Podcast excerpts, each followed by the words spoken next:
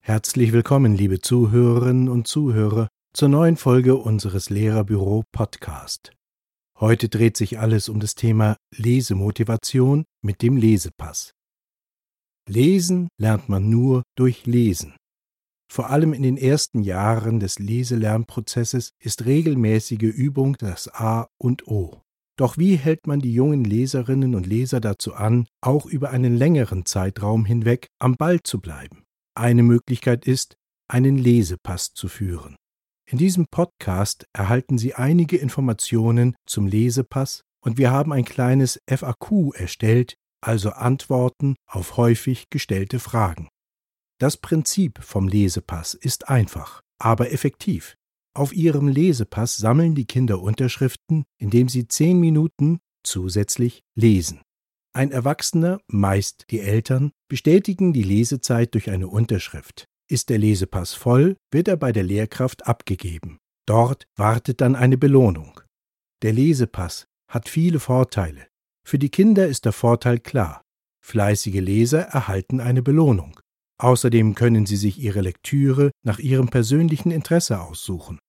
Für die Lehrer und Lehrerinnen ist ein Lesepass wenig Arbeitsaufwand mit lang anhaltendem Effekt. Gleichzeitig erhalten sie Einblick über die Regelmäßigkeit der Übung. Bei Elterngesprächen kann gut darauf zurückgegriffen werden. Wenn Sie mit einem Lesepass starten möchten, brauchen Sie natürlich zuerst einen Lesepass für die Schulkinder.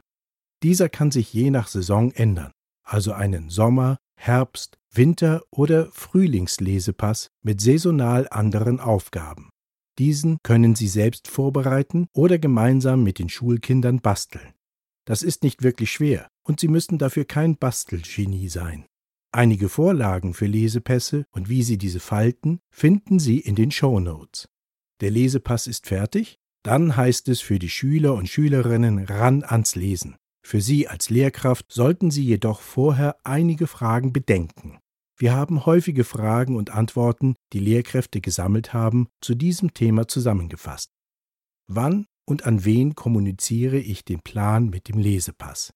Holen Sie am besten erst die Eltern mit ins Boot und informieren Sie diese. Schließlich geht es beim Lesepass um das Lesen zu Hause, und gerade die Eltern und Verwandten müssen das Lesen mit ihrer Unterschrift bestätigen.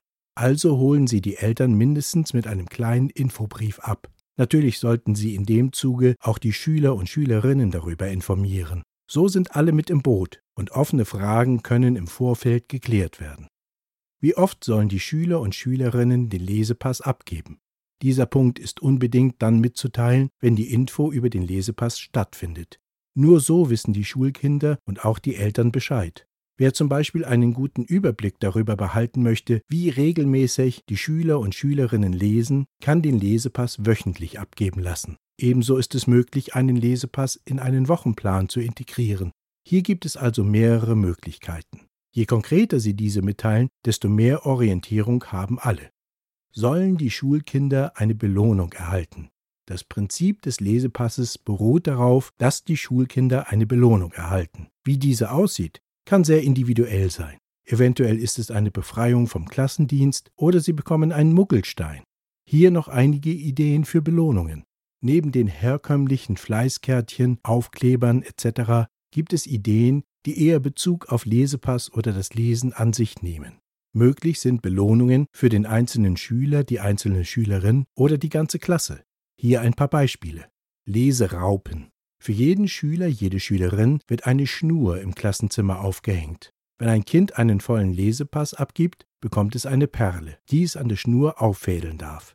Wer schafft die längste Leseraupe? Eine große Leseraupe lässt sich auch aus bunten Papierkreisen im Klassenzimmer aufhängen. Wie lang wird die Raupe, wenn jeder fleißig mithilft? Bücherstapel. Einzelne Schüler, Schülerinnen oder die ganze Klasse können ebenso Bücherstapel auftürmen. Auf dem aus Buntpapier ausgeschnittenen Buchrücken werden hier noch Buchtipps vermerkt. Eine Vorlage verlinken wir in den Show Notes. Oder machen Sie doch eine Wäscheklammer-Rallye. Für jedes Kind wird eine Wäscheklammer mit dem Namen beschriftet. Auf Blättern in A4 werden die Zahlen von 1 bis 6 in Sichthüllen oder in Hängeorgataschen übereinander gehängt.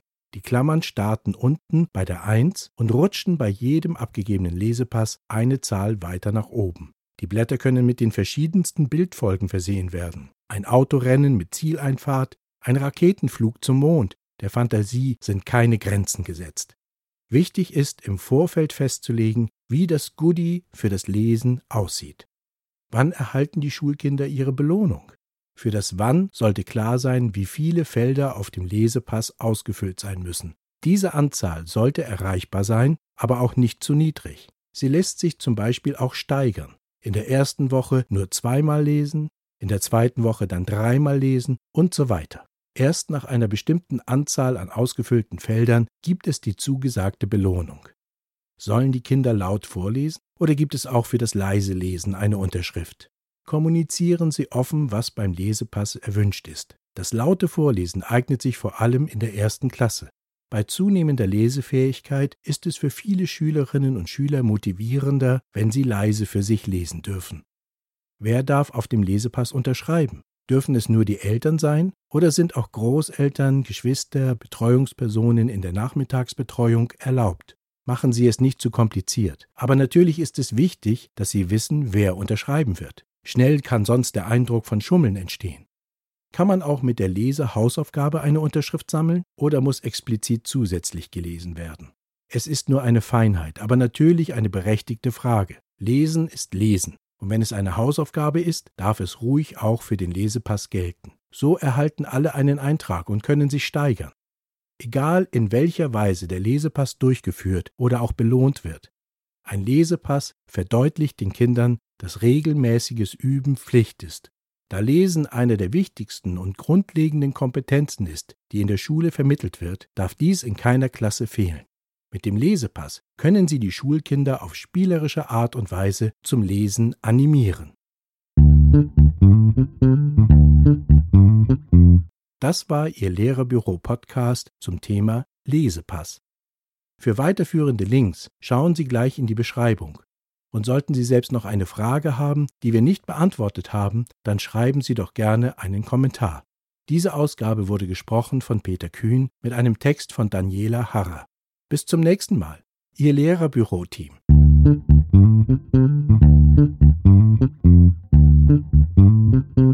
Thank